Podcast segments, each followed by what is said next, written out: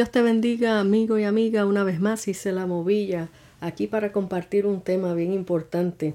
Muchas veces muchos de nosotros nos hacemos la pregunta, ¿será que yo podré hacer tal cosa?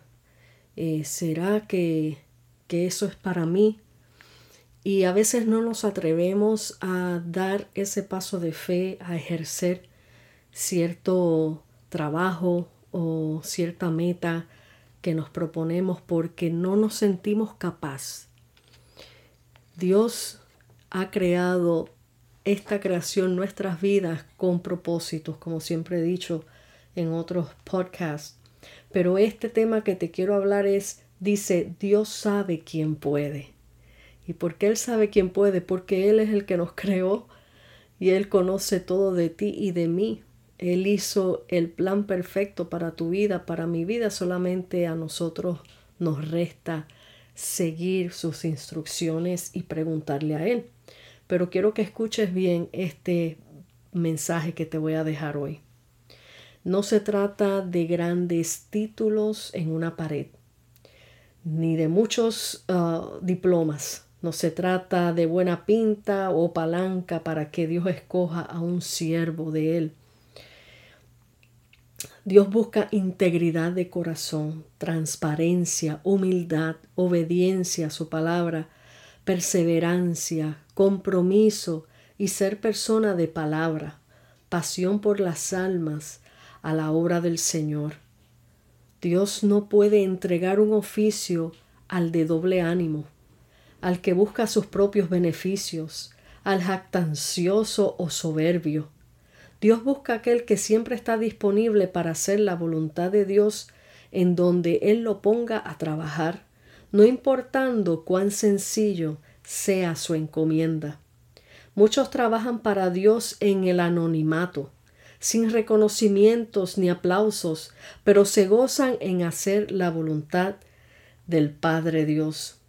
Muy bien dice el Señor en su palabra en Mateo 25, 23. Su Señor le dijo, Bien, buen siervo y fiel, sobre poco fuiste fiel, sobre mucho te pondré, entra en el gozo de tu Señor. Dios pone a prueba a aquellos que le quieren servir, no porque Él no los conozca, sino para que ellos comprueben las actitudes e intenciones de sus corazones. Muchos quieren hacer mucho para Dios y ofrecen a la ligera sus vidas, pero cuando se encuentran en situaciones que no esperaban o no es de su apetito dentro del ministerio, rápido quieren tirar la toalla.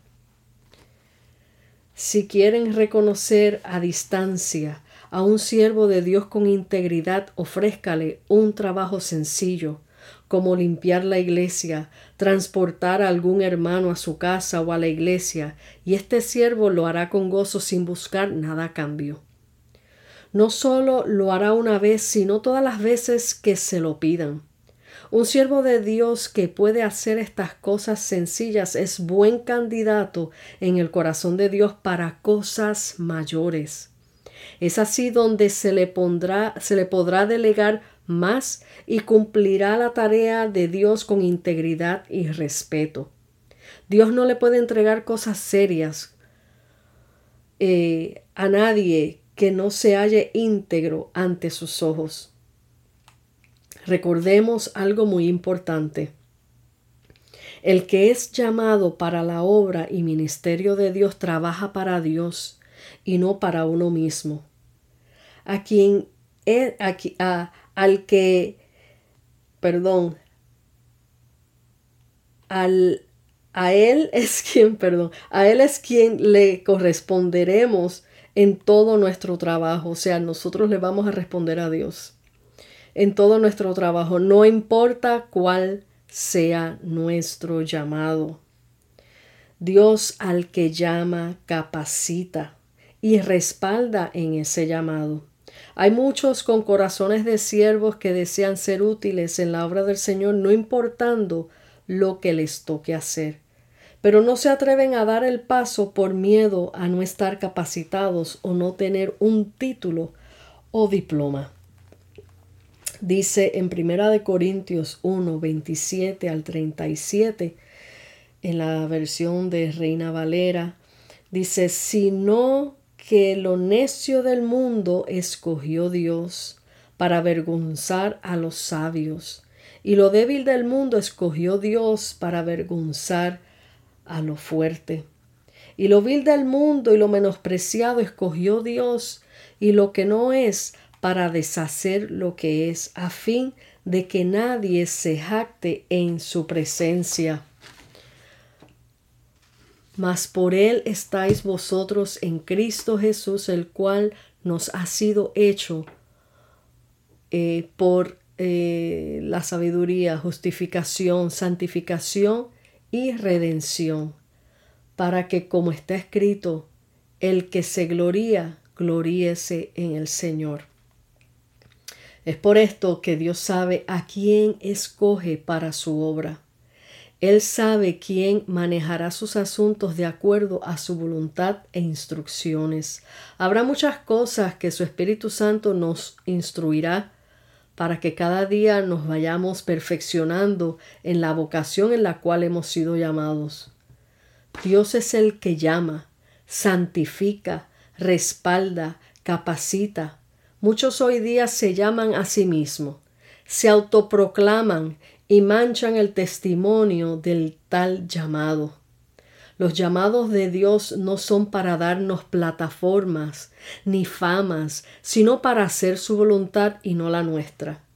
El que tiene un llamado de Dios específico, éste arde en su corazón y todo lo que hace es enfocado en ese llamado. Ejemplo, llamado pastoral. Este llamado es hermoso pero muy sacrificado, pero a su vez el que siente este llamado, en él hay pasión por las almas, pasión por alimentarlas, cuidarlas, se desvela por ellas en oración. No importa cuán difícil sea este llamado, el pastor persiste en su trabajo porque ama lo que hace. En Lucas 9, eh, versículo 62 dice, y Jesús le dijo, Ninguno que poniendo su mano en el arado mira hacia atrás es apto para el reino de Dios. Dios llama y te escoge para un llamado específico. Dile, heme aquí, Señor. Esto es maravilloso cuando sabemos y entendemos en nuestra vida personal aquellos que han sido llamados genuinamente por Dios. Eh, pueden identificarse con esto, porque cuando Dios llama, eh, ese llamado sigue ardiendo en nuestro corazón y donde quiera que nos metamos y a veces muchos por miedo a aceptar el reto, aceptar el llamado, eh, se hacen de la vista larga y tratan de evadir y tratan de decir, no Señor, yo no estoy listo para esto, no Señor, pero ese llamado te va a perseguir.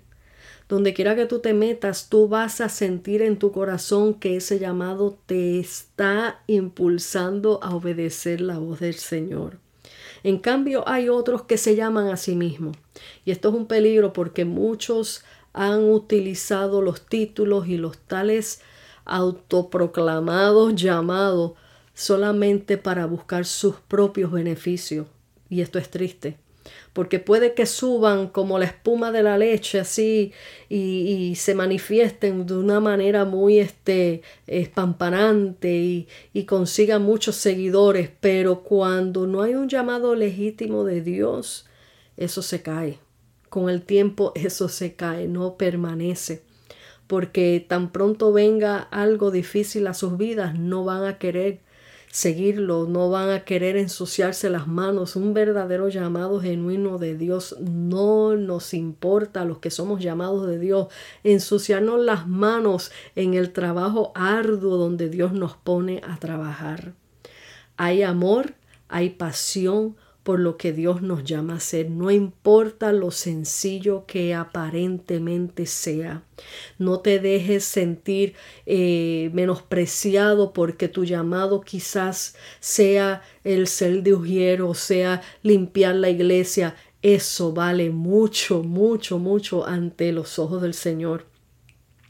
Y a veces eh, comenzamos de cero y mientras nosotros vamos obedeciendo al Señor en lo que Él nos ha llamado a hacer, Él nos va subiendo un escalón más, no para vanagloriarnos, sino para Él glorificarse a través de nuestras vidas, a través de nuestra obediencia hacia Él. Así que Dios sabe a quién Él escoge. El que es verdaderamente llamado por Dios se mantiene fiel a Dios, se mantiene fiel a su llamado, no hace alarde de su llamado, no está gritando a los cuatro vientos, yo soy esto, yo soy lo otro. Simplemente Él hace la voluntad de Dios y el que recompensa y pone en alto ante el público, ese es Dios. Así que medita en estas palabras y guarda tu corazón en que cuando Dios te llame, que tú le digas al Señor, heme aquí, envíame a mí. Dios te bendiga, Dios te guarde. Aquí te deja tu amiga y hermana en Cristo en Joyas del Corazón, Gisela Movilla.